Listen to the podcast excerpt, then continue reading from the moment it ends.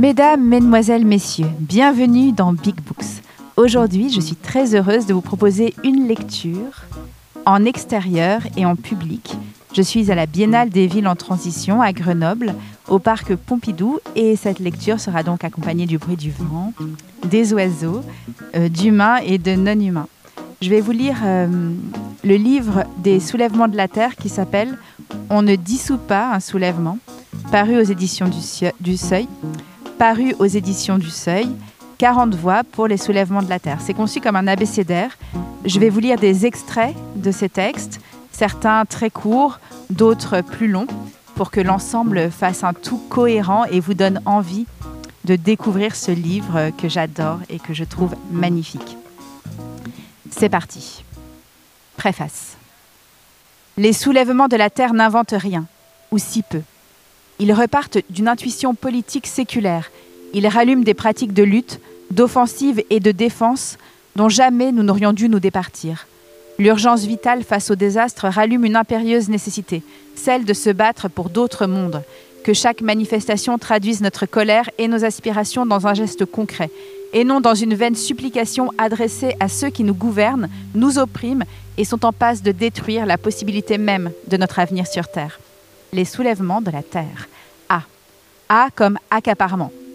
Des enclosures aux mégabassines de Philippe Descola le développement du capitalisme a été facilité par un mouvement croissant d'accaparement des biens communs par une minorité de possédants, tantôt sous des formes violentes, tantôt en déguisant la brutalité d'une appropriation indue sous des instruments juridiques créés pour la circonstance. A. Comme autonomie, de Jérôme Bachet. Autonomie. Mot difficile. Mot piégé au sens multiple et parfois contradictoire.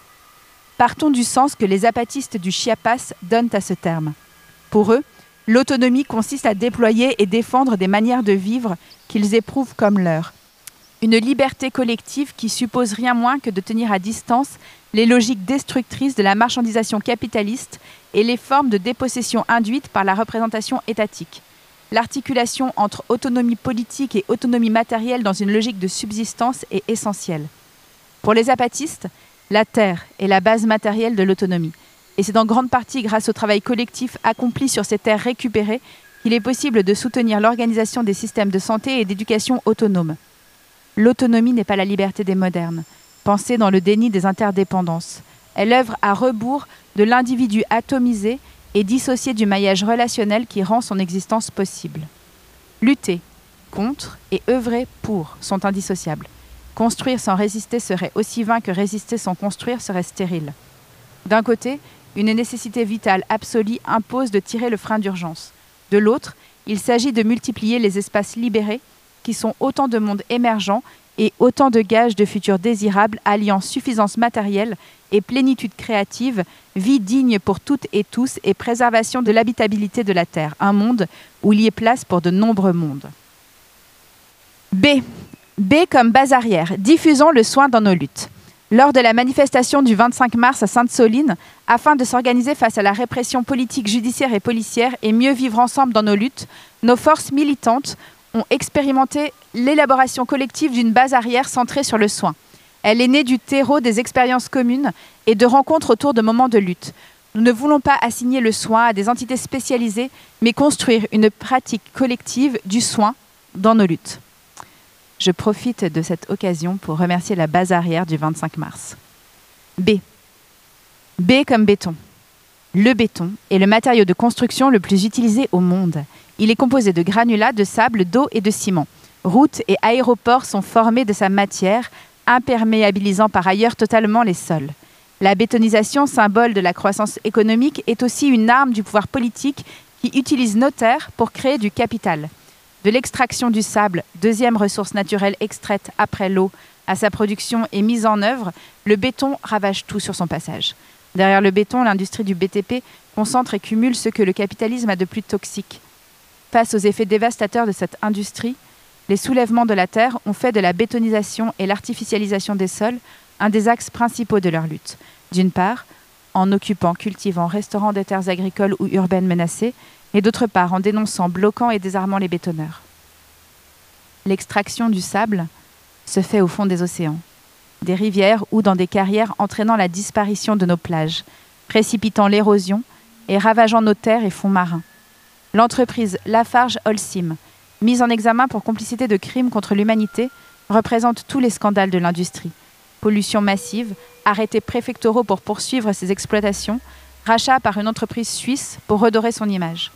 En novembre 2022, la liste des 50 sites les plus polluants en France est divulguée, dont 17 cimenteries. Au lendemain de cette annonce, une action spectaculaire cible la cimenterie Lafarge Holcim de bouc bel par 200 activistes qui procèdent à son désarmement. Une fois encore, un site teinté de scandales, dont la pollution de l'air en brûlant des milliers de pneus pour alimenter ses fours. Aujourd'hui, les géants du BTP utilisent tout l'argumentaire du greenwashing à coups de béton bas carbone ou recyclé pour poursuivre leurs activités. L'État acquiesce face au lobby, pendant que la rénovation et les alternatives constructives restent des options en marge, alors qu'elles devraient être la norme. La multiplication de ces actions de blocage et de désarmement démontre que la lutte contre les bétonneurs ne fait que commencer. Léa Hobson. B. B comme blessure. D'un côté, des agents qui ont oublié leur humanité tirant au LBD un sourire aux lèvres ou plaisantant sur le nombre de grenades tirées. Un chef, appelé colonel, qui leur demande s'ils sont motivés et qui nous qualifie d'adversaires, comme dans un jeu. En face, une foule de personnes de tous âges qui, pour certains, ne pensent qu'à cette journée depuis des jours, se préparant à une violence annoncée en amont par le gouvernement. Des personnes bien peu armées et trop peu protégées, risquant leur vie, pour celle de leur génération et des générations à venir, avançant à corps découvert face à une violence sans nom. Des personnes qui tombent au sol, qui ne bougent plus, partout, des explosions. Des membres tailladés, des visages fracassés, des organes détruits. Des vies en suspens, sans certitude quant à l'avenir. Voilà ce que l'État donne comme réponse à une urgence à une simple volonté de vivre et de préserver le vivant. Je parle dans ce texte de Sainte Soline, car il s'agit de ce que j'ai vu, mais je pense à toutes les autres occasions où policiers et gendarmes mutilent lycéens, jeunes de quartiers populaires, manifestants de tous horizons et autres personnes ne se reconnaissant pas dans cette liste, mais s'étant trouvés sur leur chemin. Moi, 19 ans, j'ai reçu une grenade tirée par un flic en plein visage, provoquant la fracture totale de quatre de mes os. Peut-être que je ne devrais pas, mais je m'émerveille de la chance que j'ai. J'ai mes deux yeux. Mon cerveau ne semble pas avoir été touché et mes membres sont quasi intacts. Je suis en vie. Quelques centimètres et quelques secondes. Le temps que la grenade tombe au sol avant d'exploser. Voilà ce à quoi je dois ma vie. Voilà ce que j'ai risqué pour le simple fait de refuser un système qui s'écroule et qui condamne nos avenirs. Les blessures, traumas et vies mises en danger rendent visibles et matérialisent une violence d'État. Une violence banalisée car devenue quotidienne. À des mouvements, on impose dissolution. À un éveil, on impose manipulation médiatique et mensonge politique. À des rassemblements, on impose barrage et gaz. À des victimes, on impose des accusations. À des convictions, à la moindre contestation, on oppose grenades et balles. Si leur objectif est de dissuader, de punir, et de briser les forces de plusieurs générations qui se soulèvent, alors j'ai le plaisir de leur annoncer que cela ne fonctionne pas. Il appartient à chaque personne heurtée d'une manière ou d'une autre de s'exprimer ou non sur son ressenti. Et je ne peux parler qu'en mon nom, car j'ai la chance de pouvoir encore le faire, parce que j'ai la chance d'aller bien. Mais si à cause de vous j'aurai toujours le sourire de travers, vous ne m'empêcherez pas de rire. Si un os de mon visage sera toujours enfoncé, vous ne m'empêcherez pas de vous tenir tête. Si j'ai pendant plusieurs semaines dû garder les dents serrées, vous ne m'empêcherez pas de parler. Si avec nos vies, vous jouez, l'histoire vous le fera payer. Encore une fois, ce n'est pas en mutilant des gamins et des manifestants qu'on étouffe un soulèvement. Mais c'est bien plutôt comme ça qu'on attise une révolte. Certains instants restent gravés dans nos corps et dans nos têtes. Pour certains, c'est long de s'en remettre, d'autres gardent des séquelles toute leur vie. Je crois que même si elles ne le devraient pas et n'auraient jamais dû exister, nous avons le droit d'être fiers de ces marques. Elles sont la preuve que nous sommes restés droits, que nous nous battons pour le juste, pour la vie. Elles attestent que la violence ne vient pas de nous, mais bien parce que nous refusons la violence d'un État, parce que nous refusons la violence d'un gouvernement et d'un système qui piétine nos présents et condamne nos avenirs. Nous nous prenons de plein fouet la violence d'une institution et de ses agents, asservis et soumis à un pouvoir illégitime tenus par les mains d'une poignée de privilégiés ne servant que leurs propres intérêts. Si nous étions des personnes avides de violence, comme certains cherchent à le faire croire, nous ne nous mettrions pas face aux personnes les mieux armées et protégées tant physiquement que juridiquement du pays. Il semble que ceux qui ont ça dans le sang en fassent un métier. Nous sommes trop nombreuses à être ou avoir été blessées, mais nous sommes bien plus nombreuses que cela à défendre un autre monde, à avoir été présents dans toutes les luttes victorieuses et à continuer à être mobilisées aujourd'hui malgré une répression connaissant de moins en moins de limites. De plus en plus nombreux, de plus en plus organisés, de plus en plus déterminés, nous touchons du bout des doigts cet autre monde pour lequel on se bat. Cet autre monde qui existe déjà. Cet autre monde que nous faisons vivre par la force de nos liens et par la pertinence de nos modèles. On ne dissout pas un soulèvement. On ne muselle pas une foule toujours plus grande. On ne triomphe pas quand on est l'assassin. Ils ne viendront pas à bout de ce que nous sommes. Alix F. C. C comme cantine, par les cantinières de l'Ouest. Recette pour préparer une cantine. Attention, c'est pas de la tarte. Si d'ailleurs vous hésitez encore à rejoindre les soulèvements de la Terre, ce seul argument devrait vous convaincre, on mange hyper bien au soulèvement de la Terre. C comme commune de Christine Ross. La forme commune est une manière de faire vivre les communs qui éclot quand l'État se retire. C comme composition de Blue Monk. Dès l'origine, les soulèvements de la Terre furent une dynamique de composition. Ce mouvement est une polyphonie. Les voix des soulèvements s'efforcent toujours d'éviter la cacophonie des dissociations et des oppositions binaires par un art subtil des accords et des arrangements. D, comme désarmement, par Lota Nuki. Par rapport au terme de sabotage, celui de désarmement offre l'avantage d'expliciter directement la portée éthique du geste et la nature des cibles, de relier la fin et les moyens. Tandis que le sabotage renvoie dans le code pénal à la destruction d'infrastructures vitales pour le pays. Le désarmement vise des infrastructures toxiques et destructrices. Il relève de la légitime défense, d'une nécessité vitale face à la catastrophe. E, comme écoféminisme de Virginie Maris. Il nous faut la joie tout de suite.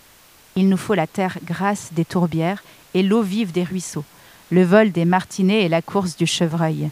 Il nous faut ce monde libre et sauvage qui peuple nos rêves, nos contes et nos mémoires. E.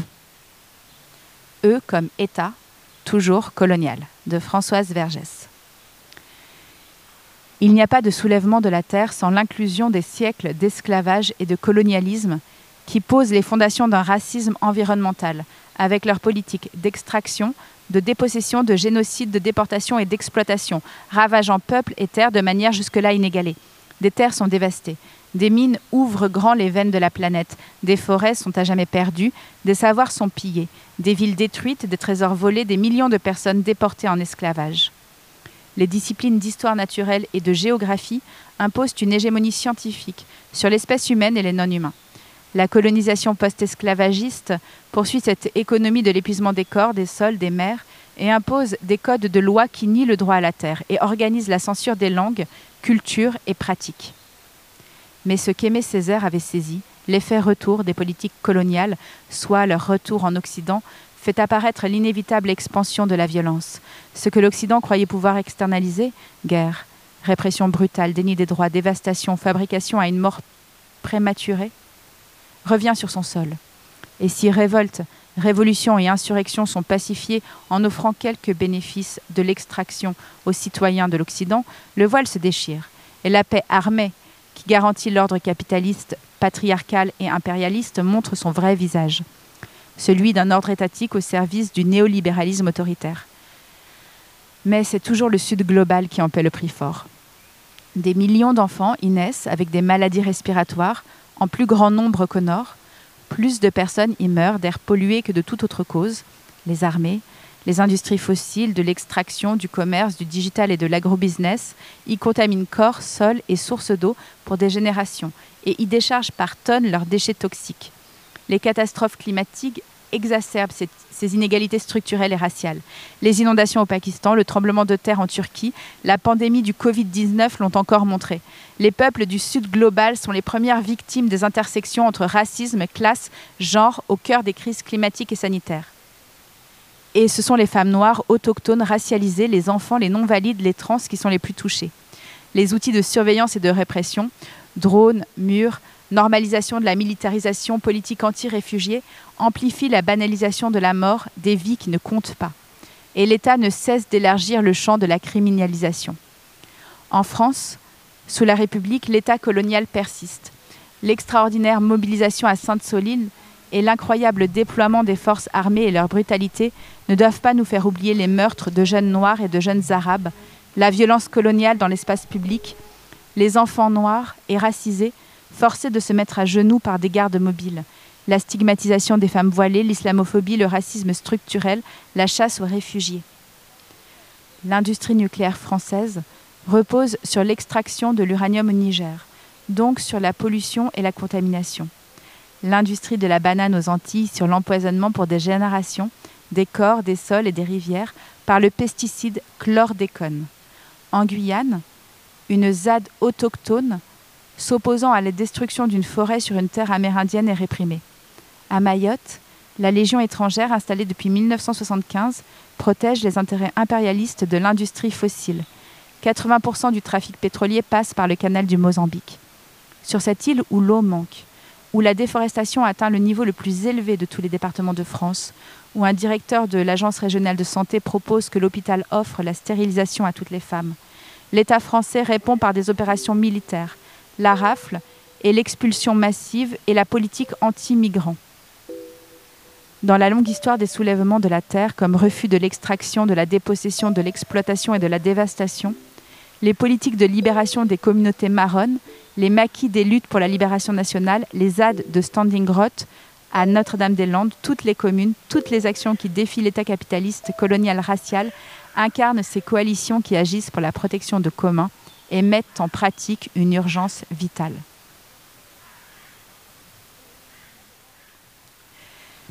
F comme foncier. Les accaparements en cours et comment les contrer de Tanguy Martin. Le capitalisme transmute le foncier en marchandise, jusqu'à sa métamorphose ultime en actif financier au seul profit des classes oppressives. Les fermes françaises sont de plus en plus des sociétés à capitaux ouverts où le pouvoir peut être pris par des personnes qui n'ont plus un gramme de terre sur les mains. Remailler nos relations à la terre, déliées par ces accaparements, passe aujourd'hui par des occupations libératrices. Mais cela nous conduit aussi à considérer le droit foncier comme un champ de lutte à de multiples niveaux. Nous pouvons tactiquement utiliser, voire subvertir, le droit existant tant qu'il est utile aux soins de la terre. Nous pouvons aussi stratégiquement inventer de nouveaux droits fonciers émancipateurs pour rendre nos utopies concrètes. C'est la voie choisie par les camarades des Lentillères qui ont réimaginé le droit de l'urbanisme avec une zone d'écologie communale ou de collectif réclamant que les fleuves Loire et Tavignanou soient des sujets de droit à part entière. Des mouvements paysans et autochtones internationaux ont même gagné à l'ONU et à l'OIT la reconnaissance des droits à la terre. Si leur application par les États est un combat en soi, il n'est pas vain. En Europe, des mouvements paysans belges, roumains ou encore samis ont mobilisé avec succès ces textes pour défendre leur accès à la terre face aux accapareurs capitalistes, patriarcaux et néocoloniaux. G. Isabelle Stengers. G comme Gaïa. Quoi qu'il arrive, nous allions désormais devoir apprendre à vivre avec elle en tant que puissance. La terre n'était plus seulement l'exploitable à merci, ni non plus la fragile à protéger, elle était désormais la redoutable, celle dont le seuil de tolérance aux dévastations capitalistes avait été franchi, celle dont nous ne pourrons plus jamais ignorer l'irascibilité implacable, celle dont nous ne pourrons plus jamais ignorer l'irascibilité implacable. Car Gaïa n'est pas une justicière. Tous, des récifs de corail ou des escargots aux humains, auront à payer et sont déjà en train de le faire pour les crimes commis par certains. Il est difficile et peut-être inutile de savoir ce qui se passe dans la tête de nos gouvernants. Mais il est devenu assez clair qu'en France, en tout cas, ils considèrent que leur tâche première est de maintenir l'autorité de l'État, c'est-à-dire notre docilité crédule, synonyme d'ordre public, et qu'il faut gagner du temps, c'est-à-dire de l'argent pour ceux qu'ils servent. Mais Gaïa n'attend pas. C'est ce que les scientifiques du GIEC supplient que l'on n'oublie pas, Les objectifs de réduction péniblement négociés 2030, 2050 ne sont que des marqueurs, pas des buts en soi. Le temps que nous perdons est inexorablement perdu. Hydrogéologie de Florence Abbé. Un savoir commun pour mieux partager et respecter l'eau. L'eau est un bien commun, ce qui implique un partage équitable entre humains et non-humains, et cela dans la durée, et une concertation sur ses usages. L'hydrogéologie s'intéresse donc à cette partie peu visible et potentiellement privatisée de ce bien commun. Elle essaye de comprendre et de régler des problèmes liés à l'excès ou à la pénurie d'eau ou encore à sa pollution. En France, le suivi de l'eau souterraine est assuré par le Bureau de recherche géologique et minière, qui, comme son nom l'indique, est associé à l'exploitation des ressources. La gravité, puisque dépendant de la pression, elle peut gravir les dénivelés et parcourir des kilomètres entre le lieu où elle s'est infiltrée et celui où elle rejaillit à la surface, créant des sources. La circulation de cette eau dépend des propriétés géologiques du sous-sol, mais elle est modifiée par les activités humaines qui réduisent la quantité d'eau de pluie qui s'infiltre dans les sols jusqu'aux nappes par l'artificialisation, le tassement des sols, le remembrement, accélèrent et détourne les écoulements via le drainage agricole ou l'approfondissement des rivières et prélève une partie de cette ressource. Ces prélèvements modifient à la fois les volumes d'eau et les écoulements, en modifiant le sens des circulations et la pérennité des sources, aggravant les risques d'assec. Pour assurer un partage équitable et durable de cette ressource vitale, pour tous, l'hydrogéologie peut aider à anticiper les conséquences de nos pratiques actuelles et à venir, si elle dispose de suffisamment d'observations mais seule la société peut la mobiliser, et se mobiliser pour éviter l'accaparement et la dégradation de cette ressource commune. I. I comme indigène. Indigène désigne une personne ou une communauté originaire d'un lieu déterminé où elle vit et ou auquel elle est attachée par un lien immanent, qui se sent une propriété de la terre et non le propriétaire de celle-ci. En français courant, indigène est un de ces mots dans le sens a été à moitié corrompu par le colonialisme. Les peuples dits indigènes sont d'abord ceux qui ont été envahis par les indigènes d'Europe, dans leur expansion impériale à partir du XVIe siècle. Ces derniers, croyant avoir été colonisés, civilisés par eux-mêmes il y a longtemps, ont donc cru qu'ils avaient cessé d'être indigènes. Les indigènes sont aussi ces peuples qui n'ont pas rejoint de gré ou de force la marche unilinéaire du progrès et qui seraient restés emprisonnés dans le passé révolu de l'espèce. L'extra-modernité de ces peuples ne peut donc être perçue que comme une pré-modernité par les ex-indigènes d'Europe et de ses rejetons culturels, dont les croyances révèlent une obsession de la temporalité en tant que différence ontologique de l'humanité à l'intérieur de la nature. Il faut la réfléchir un peu, cette phrase.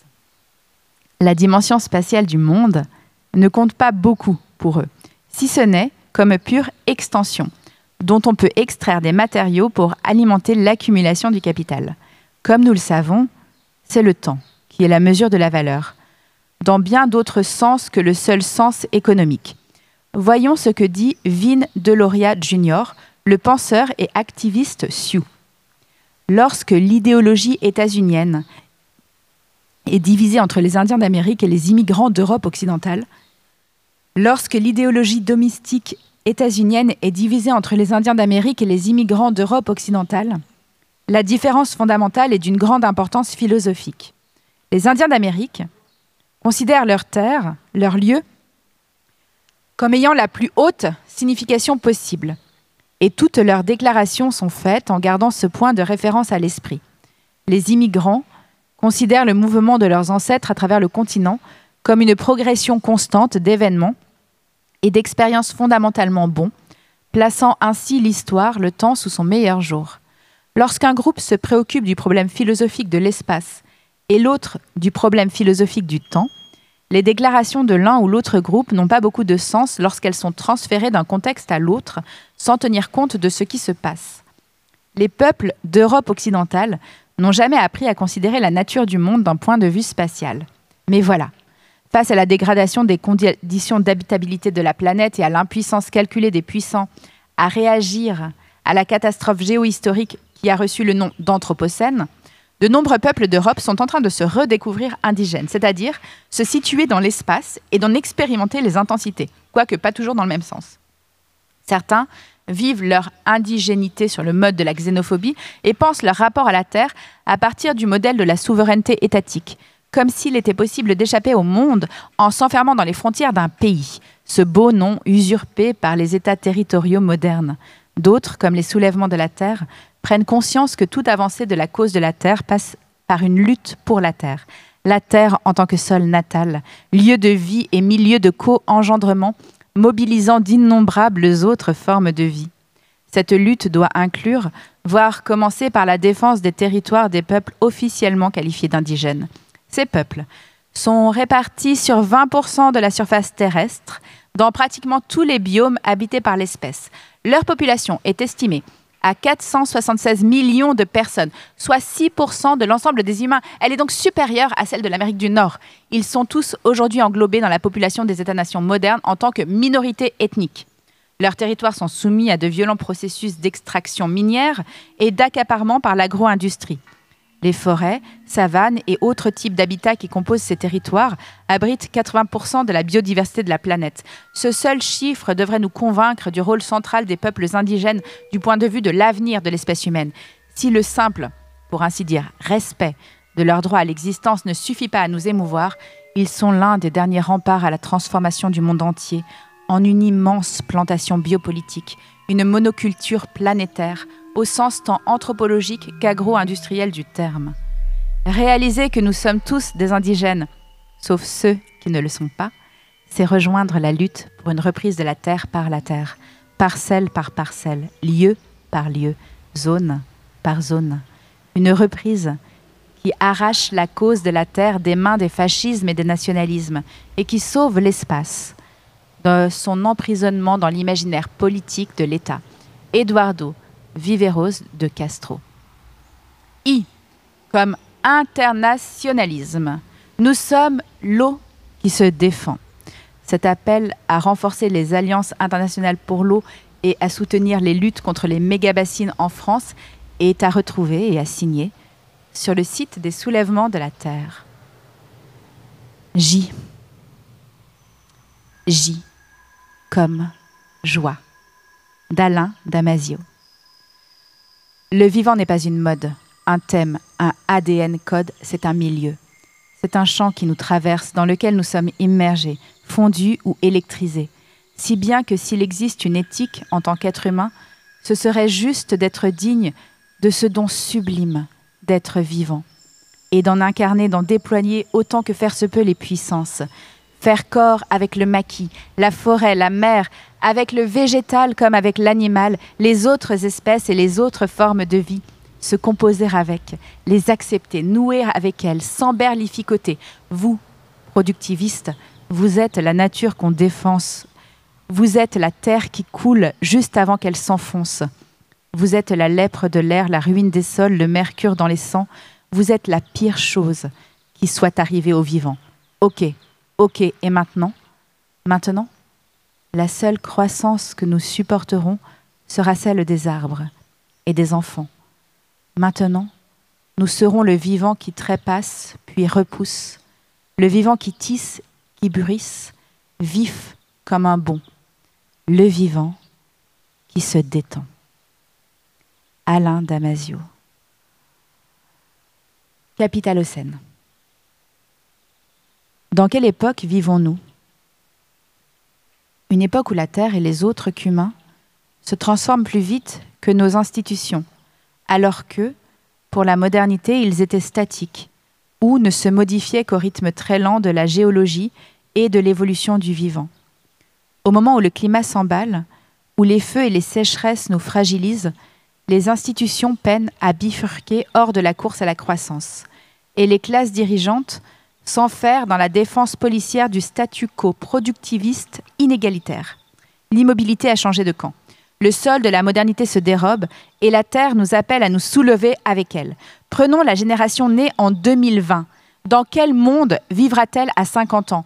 L'ampleur du bouleversement climatique en 2070, plus de 5 ou plus 6 degrés en France, ne résultera pas de sa propre volonté, mais aura été prédéfinie par les choix des dominants d'aujourd'hui le capitalocène trace la ligne de front d'une guerre sans merci, avec d'un côté les fanatiques de l'économie, prêt à pousser la compulsion productiviste jusqu'à ses ultimes conséquences et livrant les populations aux affreuses péripéties de la catastrophe climatique et écologique, pendant que les ultra-riches préparent leur exfiltration vers Mars et financent les Frankenstein de la géo-ingénierie, et de l'autre, celles et ceux qui, faisant l'expérience concrète d'une planète aux conditions d'habitabilité toujours plus abîmées, comprennent, dans un sursaut contagieux, qu'il n'y a pas d'autre option que de défaire l'économie et son monde.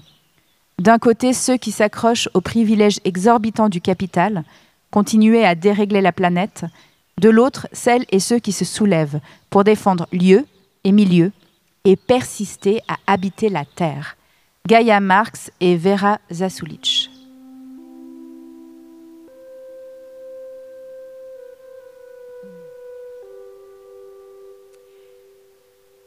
Elle, comme ludisme, de François Jarige. Les soulèvements de la terre sont nés d'une révolte légitime contre des infrastructures et des industries toxiques pour le vivant. Au lieu de revendiquer des régulations ou une socialisation des risques, ils proposent de s'y opposer par l'action, en désarmant si besoin certains équipements, en occupant des terres pour les préserver de l'artificialisation et sauver ce qui peut encore l'être. La figure de Ned Ludd est celle du justicier et du grand exécuteur chargé de défendre des droits solidement établis contre le nouvel ordre des entrepreneurs de l'industrie. Face à la tyrannie technologique qui s'installe et à ses impasses sociales, politiques et écologiques, le ludisme peut être encore aujourd'hui une source d'inspiration et de mobilisation. La mémoire de ceux qui agissaient au nom d'une économie morale et de liens d'entraide communautaire laminés par le capitalisme peut continuer à nourrir les luttes au moment où s'affirme l'urgence de démanteler l'appareillage et les infrastructures matérielles destructrices. M. M comme mégabassine, comme maïs, comme Mars, de Julien Leguet. Depuis 15 ans, dans le marais Poitevin, certains d'entre vous ont cru bon de venir perturber les cycles de l'eau, du sol et du sous-sol sur les faibles reliefs entourant les rivières Autise, Mignon, Vendée, Boutonne, vous avez inoculé vos premières métastases, vos fameuses réserves de substitution. Votre maïs est à l'origine de centaines de kilomètres d'assec, qui s'étaient multipliés depuis cette fameuse année 1976. Cette année de sécheresse avait ouvert la voie des financements publics pour développer partout en France l'irrigation à tout crin.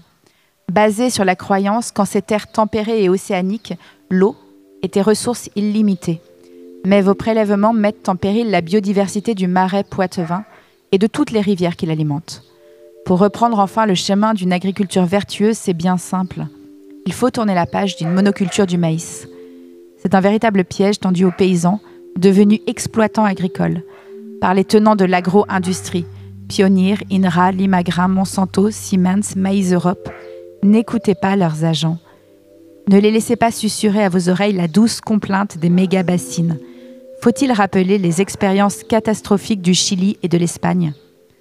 Vous avez tellement heurté et martyrisé les rivières et les sols, sacrifié les peuples de l'eau, souillé des sépultures et déstructuré des failles géologiques, que vous avez dû réveiller quelques forces telluriques profondes. À présent, le sol se dérobe sous vos pieds. La terre se soulève et avec elle, des milliers de terriennes venues de partout, convergeant, toujours plus nombreux et plus déterminés pour mettre à mal ces maudites mégabassines. Et depuis, nous marchons, pour résister, pour démanteler, pour renaturer. Nous agissons à plusieurs milliers ou par petits groupes en plein jour ou au cœur de la nuit. Nous déterrons vos tuyaux, désamorçons vos pompes, débâchons vos bassines et déferlons régulièrement en immenses convois multicolores. Nous avons marché à Mosée et à Sainte-Soline, Essuyez les feux nourris de vos gens d'armes, goûtez votre violence et votre répression, ramassez les corps inanimés de nos camarades, entendu vos menaces et vos mensonges, nous n'oublierons pas. Vos pandores n'y font rien, vos bassines, une à une, trépassent et trépasseront. Le Rubicon a été franchi, vous avez déclaré la guerre à l'eau. Nous sommes l'eau qui se défend. Nous sommes prêts à vous submerger. Soutien à Serge et à tous les camarades blessés et inculpés. Pas de maïs, pas de bassine, no bassaran. N. N comme naturaliste des terres. Nous sommes des naturalistes. Nous sommes au premier rang du triste spectacle de l'appauvrissement des écosystèmes, de la disparition des prairies naturelles, du drainage des zones humides. Nous comptons les oiseaux, les papillons ou les chauves-souris pour documenter l'état de leur population. Nous militons. Pour protéger des reliquats d'habitats naturels, nous documentons des listes rouges d'espèces menacées. Nous nous épuisons en recours interminables pendant que les projets se poursuivent. Nous transmettons notre émerveillement aux petits et grands lors de sorties naturalistes avec l'espoir avec l'espoir d'en faire des complices reliés à la vie sauvage. Mais l'émerveillement de nos promenades est teinté par l'amertume d'un vide croissant. Chaque printemps, nous attendons avec angoisse le retour des oiseaux migrateurs, toujours moins nombreux. Nous sommes les témoins directs du silence qui s'étend. Nous nous épuisons dans les instances administratives et tentons d'influencer les décisions politiques. Nous usons une énergie folle. Nous usons une énergie folle pour porter une voix presque toujours dissonante, anecdotique. De toute évidence, cela ne suffit pas. Face à nous, les forces extractivistes ne faiblissent pas. Avec le soutien des pouvoirs publics, le fond des océans est dévasté. La guerre éclate en Ukraine, la FNSEA en profite pour faire sauter les jachères. Tant pis pour les bruyants. Il faut toujours plus de camions pour livrer les colis Amazon. Construisons une nouvelle autoroute à travers les zones humides de Camargue. Il faut du transport bas carbone. Voie navigable de France rectifie et creuse le lit de la Seine au mépris des écosystèmes alluviaux. Il faut des énergies renouvelables. Rasons les forêts pour y installer des centrales photovoltaïques.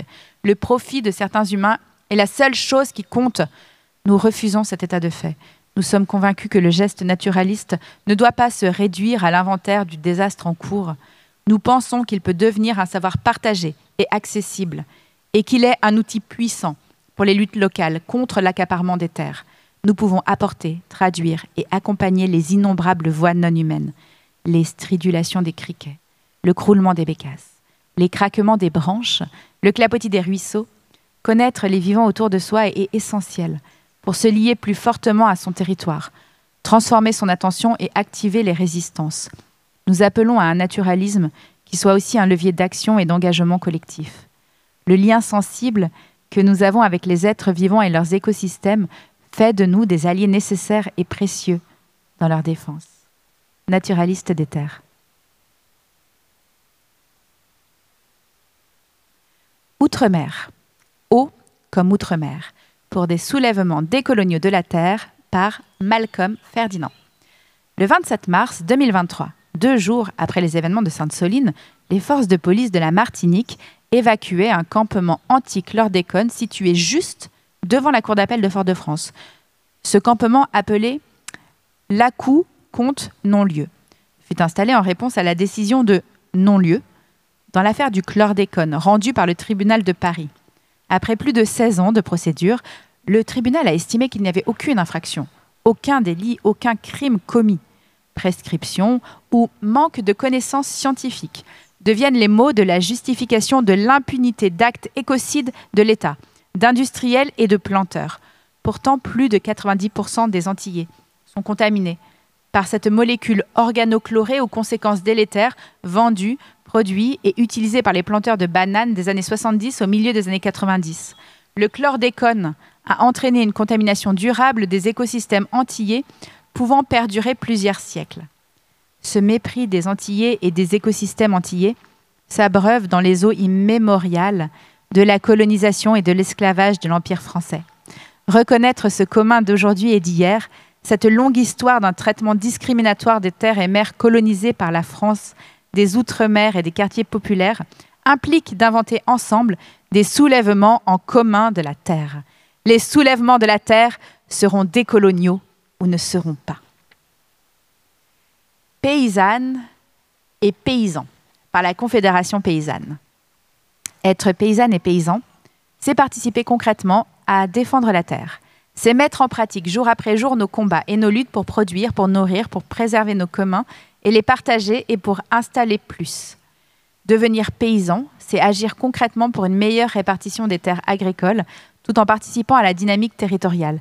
Car nous sommes beaucoup plus que de simples producteurs, nous sommes des acteurs majeurs du pays, qui cherchons continuellement à y vivre bien et à faire vivre ce pays, En un mot, être paysanne et paysan, c'est être résistant. La terre n'est pas un simple support pour une croissance que certains considèrent comme infinie. Non, la terre mérite beaucoup plus d'attention et de soins de notre part afin qu'elle puisse nous nourrir encore longtemps et nous permettre d'habiter sereinement cette planète.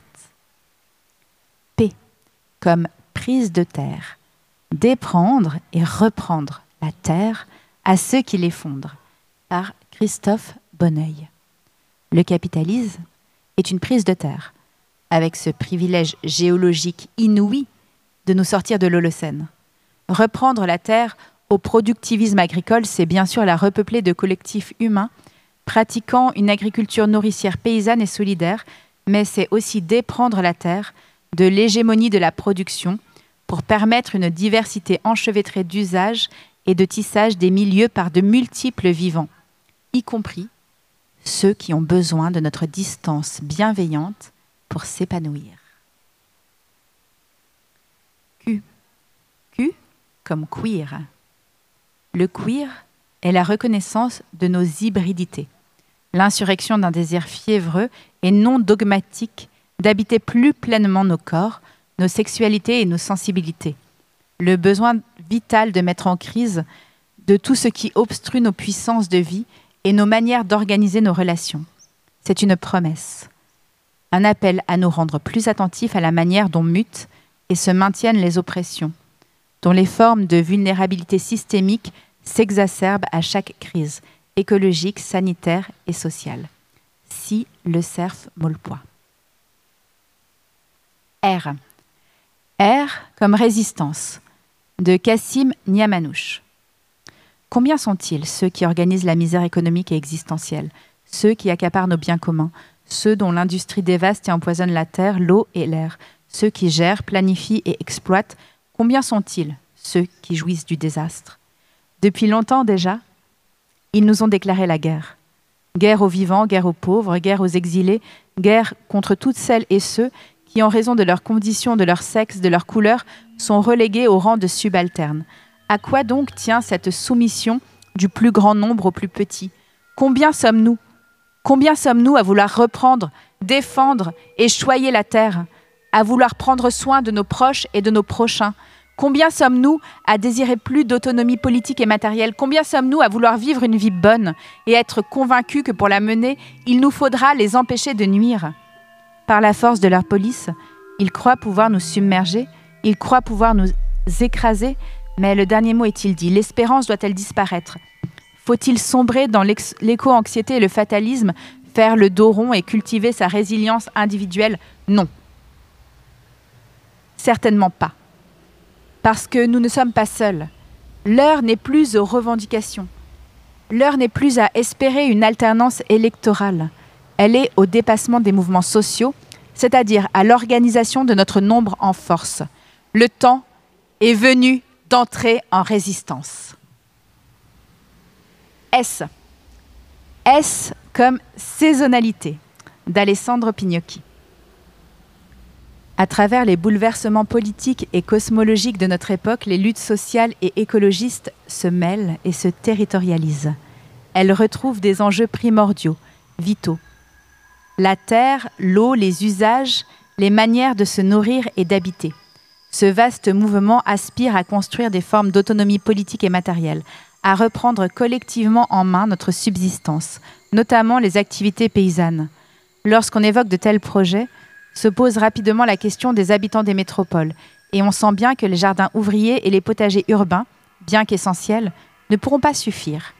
Une solution consisterait à renouer avec une pratique qui a été courante par le passé et qui l'est encore dans certaines régions du monde, l'oscillation saisonnière, c'est-à-dire de grands déplacements de population depuis les centres urbains vers les campagnes au moment où les activités paysannes ont le plus besoin de main-d'œuvre.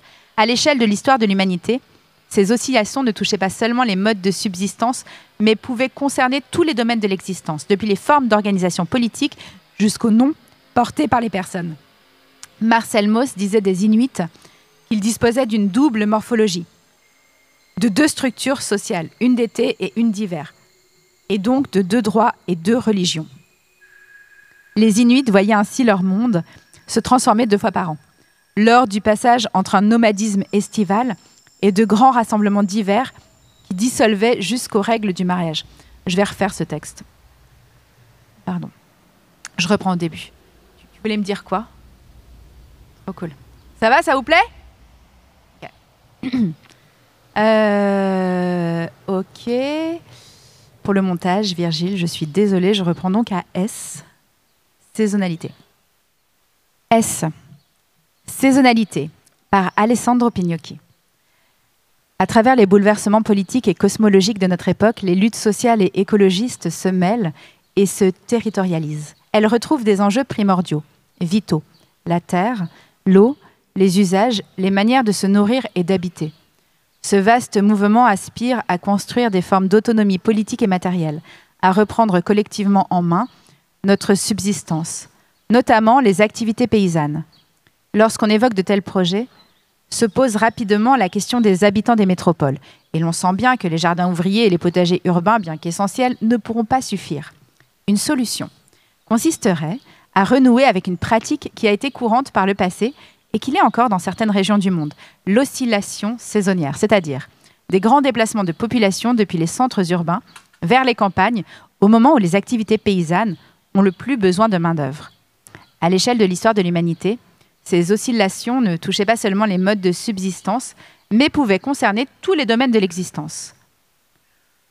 Depuis les formes d'organisation politique jusqu'aux noms portés par les personnes. Marcel Mauss disait des Inuits qu'ils disposaient d'une double morphologie, de deux structures sociales, une d'été et une d'hiver, et donc de deux droits et deux religions. Les Inuits voyaient ainsi leur monde se transformer deux fois par an, lors du passage entre un nomadisme estival et de grands rassemblements d'hiver qui dissolvaient jusqu'aux règles du mariage. Les Nambi Kwara, qui ont accueilli Lévi-Strauss, étaient alternativement des petits groupes hiérarchisés de chasseurs-cueilleurs et de grands collectifs égalitaires d'horticulteurs. Renouer avec les oscillations saisonnières ne signifie pas qu'après quelques semaines de paysannerie, les urbains rentreraient simplement chez eux avec leurs cagettes de légumes individuels. Il s'agirait au contraire de construire de vastes réseaux d'entraide qui s'organisent de façon ascendante à l'écart des normes dominantes et de l'économie de marché. Se sentir progressivement maillé par ces liens-là nous transforme et fait de nous des humains bien différents de celles et ceux que nous sommes devenus au sein du libéralisme autoritaire. S. S comme soin de Sophie Gosselin et David G. Bartoli. Partout, les veines de la terre sont ouvertes et le sang versé.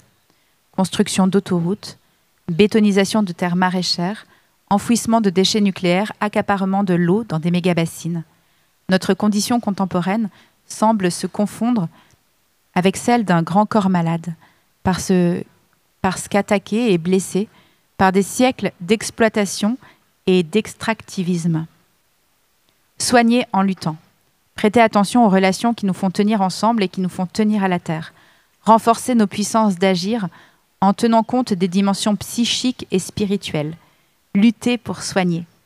Pour contribuer là où nous vivons et avec celles et ceux que nous vivons à tisser et à renouveler les trames de nos corps territoires, soigner les millions en souffrance, en revitalisant les terres appauvries et en laissant foisonner plantes et animaux, dépolluer et désartificialiser les terres tout en nourrissant les dynamiques écosociales, réinscrire nos pratiques de subsistance et nos attachements sensibles dans les temps longs des cycles terrestres, savoir prendre des perspectives autres qu'humaines et imaginer des apparentements multispécifiques en tenant compte dans nos institutions de la multiplicité des voies et des allures qui donnent forme au corps territoire.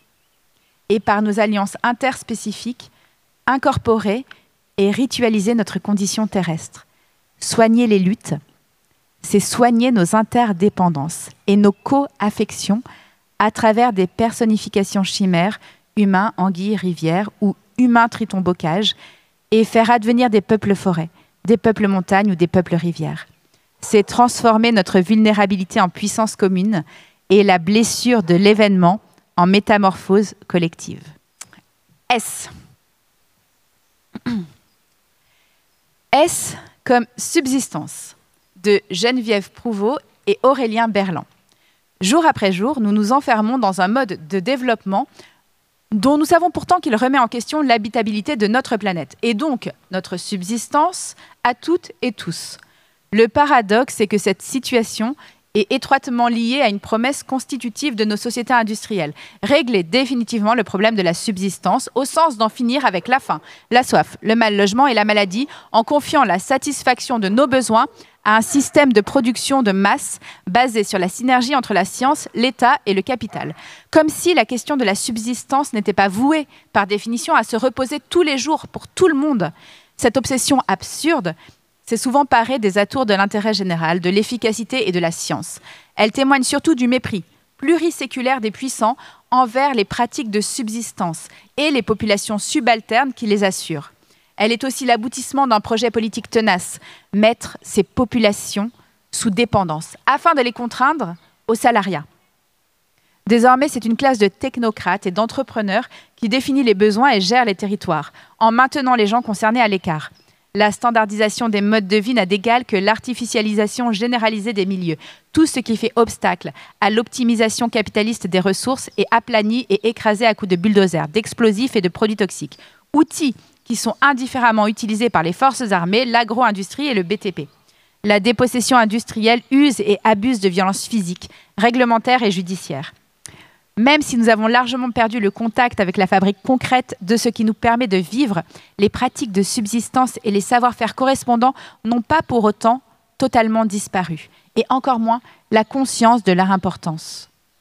Il nous semble illusoire de penser que l'on puisse construire un monde plus juste et soutenable sans nous réapproprier concrètement nos conditions de vie, c'est-à-dire défendre et reprendre des terres, réenclencher des cycles de subsistance et réinventer localement des collectifs de vie.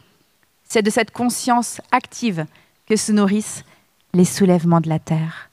Voilà pourquoi ce mouvement nous semble constituer aujourd'hui dans notre pays la riposte la plus prometteuse à la guerre contre la subsistance qui fait désormais rage sous la forme d'une politique de la terre brûlée au sens propre et au figuré. Je commence à jouer n'importe comment, là ça va plus du tout. T. C'est sympa avec les chiens. Ça fait un peu de, décor, non? Les chiens, les oiseaux, les vélos. C'est incroyable comme endroit.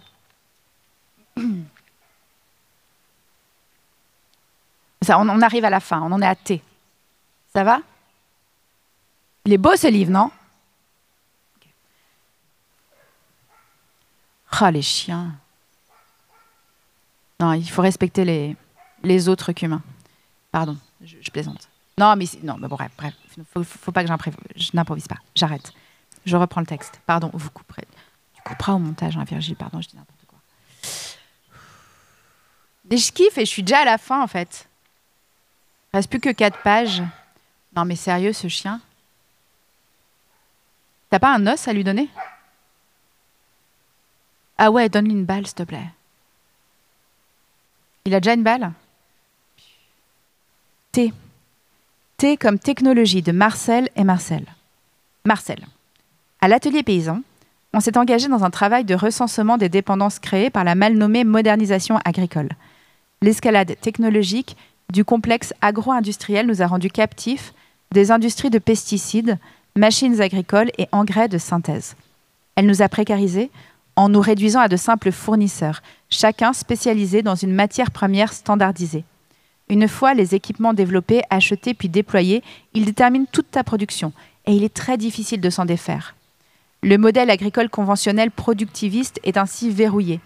S'y ajoutent des dépendances ultérieures comme un contrat, les choix technologiques engagent dans le temps, tant individuellement que collectivement. Marcel Le. En fait, vous voulez des communautés paysannes autonomes vis-à-vis de la technologie plutôt que de vous en remettre à des tracteurs automates? Marcel, bien vu. En prenant collectivement le pouvoir sur les savoirs techniques pour faire communauté autour de l'outil, ce qu'on vise, c'est l'autonomie. On ne cherche pas à s'affranchir de toutes nos dépendances, mais plutôt d'en faire l'inventaire, afin de choisir en conscience celles qui nous asservissent le moins. T, comme terrestre, de Geneviève Azam. Les soulèvements de la Terre donnent à éprouver au plus profond ce que la fiction capitaliste a nié et a fait oublier, notre condition terrestre. l'appartenance à une toile de vie qui excède les humains, la confrontation à des forces inhumaines, la modernité techno-industrielle qui promettait de libérer les humains de leurs attaches terrestres s'abîme dans une affolante dystopie et sème la désolation. L'injonction à briser ces liens au nom d'une émancipation à venir s'est conjuguée en réalité avec la destruction des conditions matérielles de l'autonomie, avec l'aliénation au capital. La mise à distance de la Terre réduite à un objet, une surface à aménager, fabrique un monde de colons, excluant toute convivialité entre humains et autres qu'humains.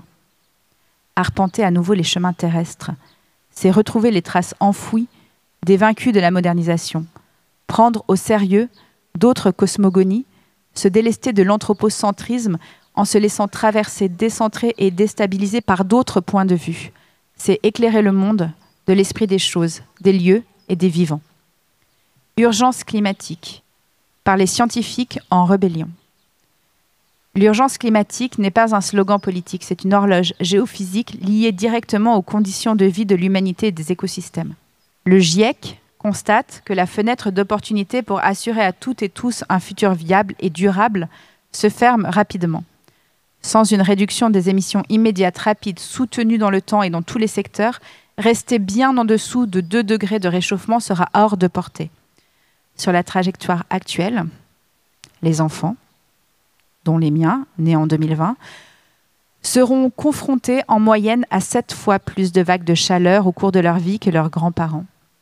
Toute émission de gaz à effet de serre accroît les menaces pour les nouvelles générations. Nous sommes entrés dans le dur et nous vivons au quotidien que les mesures cosmétiques du passé ne sont plus suffisantes. En présence de faits scientifiques, robustes et de leviers d'action identifiés, l'inaction n'est plus un défaut de prise de conscience ou d'information. C'est un choix politique. Pour nous, scientifiques qui avons franchi le pas de la désobéissance civile en soutien à ces mobilisations, la réponse est claire et sans appel. Les soulèvements sont nécessaires. V. V comme violence et contre-violence d'Isabelle Kambourakis. Mais vous, vous condamnez cette violence? La question est récurrente sur les plateaux des médias. L'évêque Dom Elder Camara a défendu l'idée selon laquelle la première violence est celle de l'État, qui légalise et perpétue les dominations, les oppressions et les exploitations, celle qui écrase et lamine des millions d'hommes dans ses rouages silencieux et bien huilés.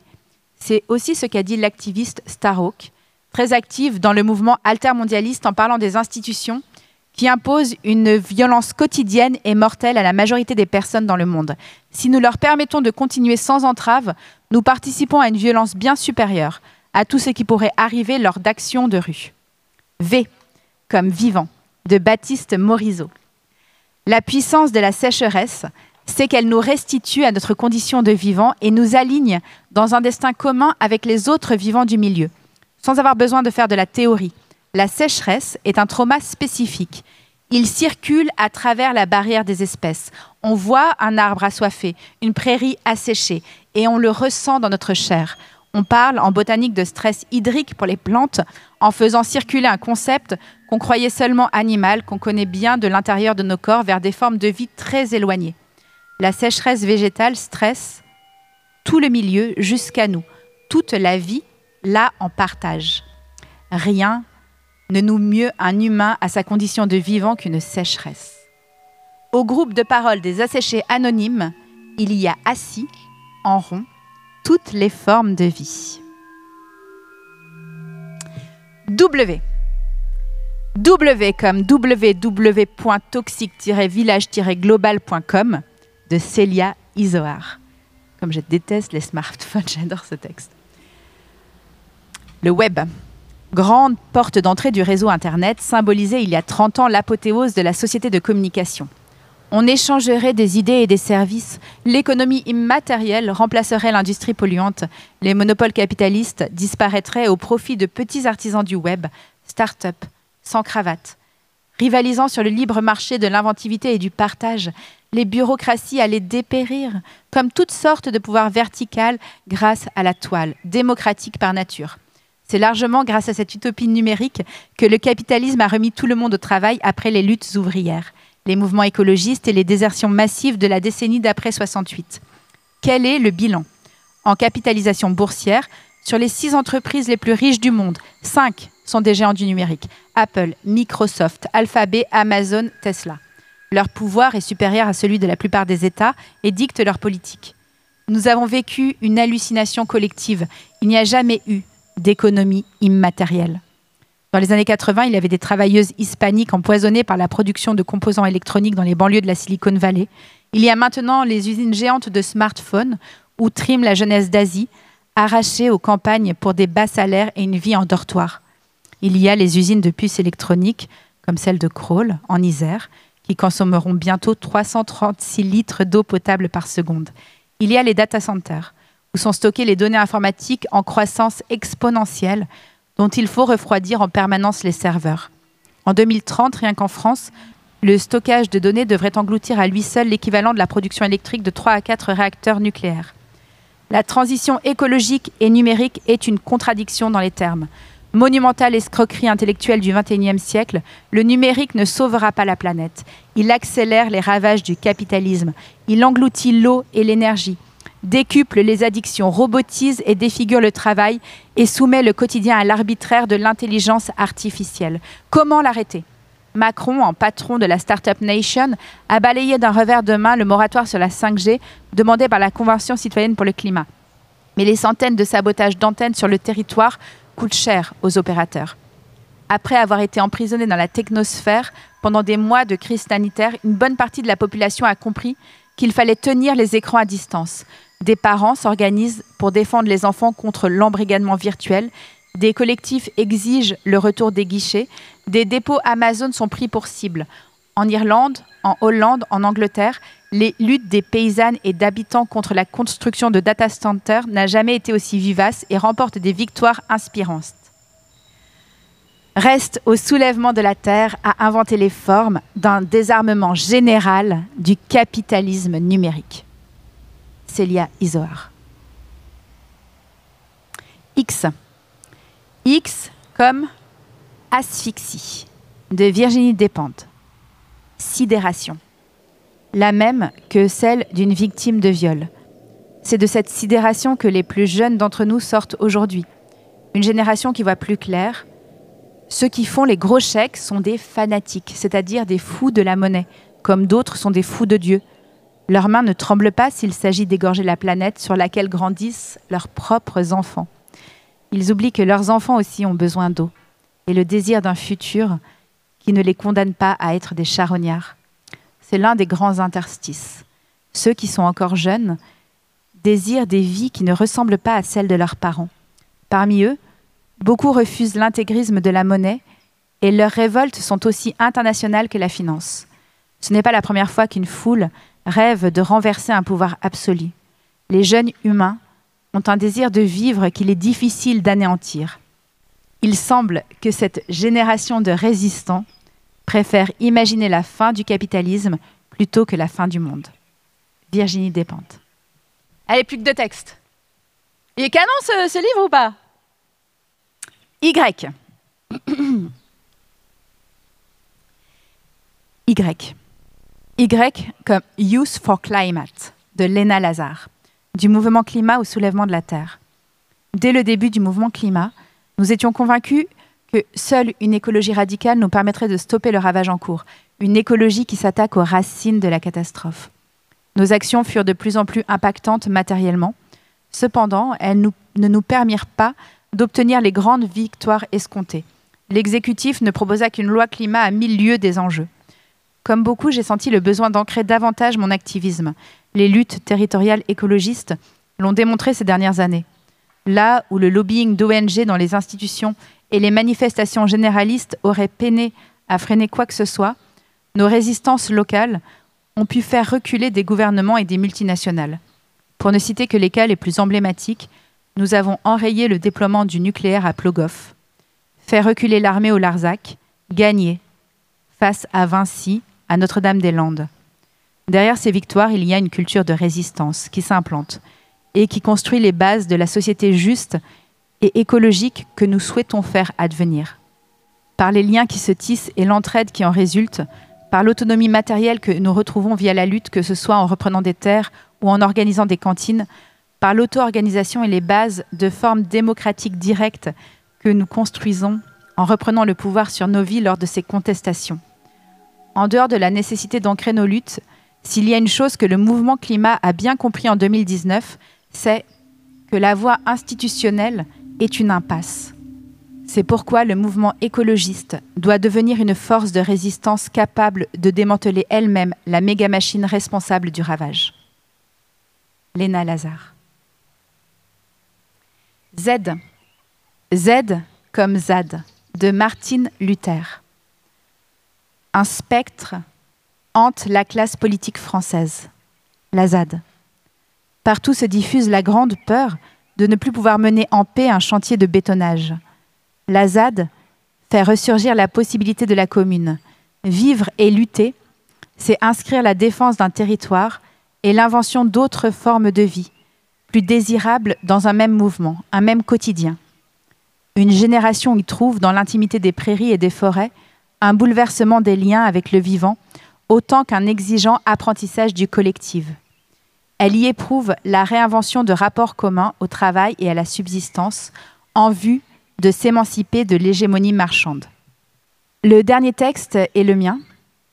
Il n'est pas dans le livre des soulèvements de la Terre, mais c'est celui que j'ai écrit pour expliquer ma participation aux côtés des soulèvements de la Terre.